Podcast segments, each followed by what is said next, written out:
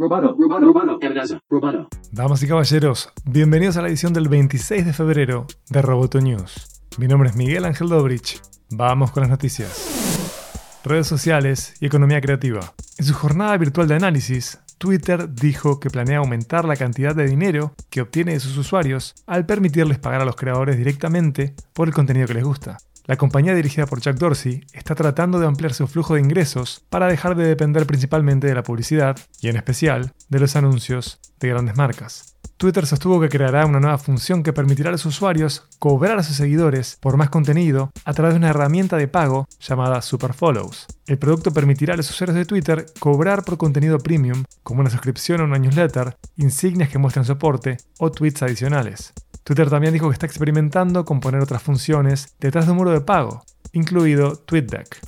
Batalla por la atención. Pasó el evento de Viacom CBS, allí se anunció que Paramount Plus contará con un catálogo de contenido masivo de más de 30.000 episodios, 2.500 títulos de películas y más de 1.000 eventos deportivos en vivo, además de contar con cobertura de noticias las 24 horas. Pero eso no es todo. Tras la ventana de estrenos en sala, unos 45 días, se podrán ver películas como A Quiet Place Parte 2, la película de Paw Patrol y Misión Imposible 7. Paramount Plus estrenará más de 50 series originales en dos años y claramente hace énfasis en el desarrollo y la distribución de contenidos que son interesantes para la generación X. Paramount Plus saldrá al mercado en Estados Unidos, América Latina y Canadá el 4 de marzo de este año.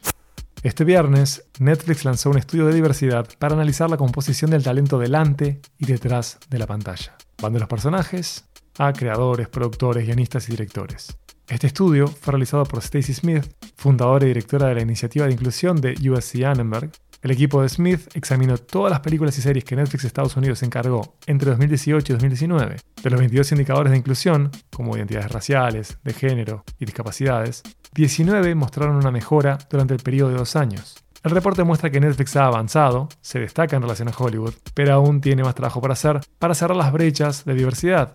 La compañía también anunció la creación de un fondo que invertirá 100 millones de dólares durante los próximos 5 años en organizaciones que ayudan a las comunidades subrepresentadas a capacitarse y encontrar trabajo en televisión y cine. Netflix también se comprometió a publicar una actualización del estudio cada dos años hasta 2026. China Gamer. El regulador de China para la aprobación de videojuegos, la Administración General de Prensa y Publicaciones, aprobó el lanzamiento del primer lote de juegos importados en 2021. Este lote de 33 juegos se compone de 25 títulos para dispositivos móviles, 4 para PC y 4 para consolas. Y es de peso porque incluye las franquicias que tienen el potencial de tener un impacto significativo en el mercado, como Diablo, League of Legends y Pokémon. El lote anterior de 42 juegos importados se lanzó en diciembre de 2020 y el año pasado se aprobaron un total de 98 juegos importados y 1.316 nacionales. Roboto News es parte de Dovcast. Te invitamos a seguirnos en www.amenazaroboto.com, arroba amenazaroboto y facebook.com barra amenazaroboto. Roboto News. Periodismo Tech.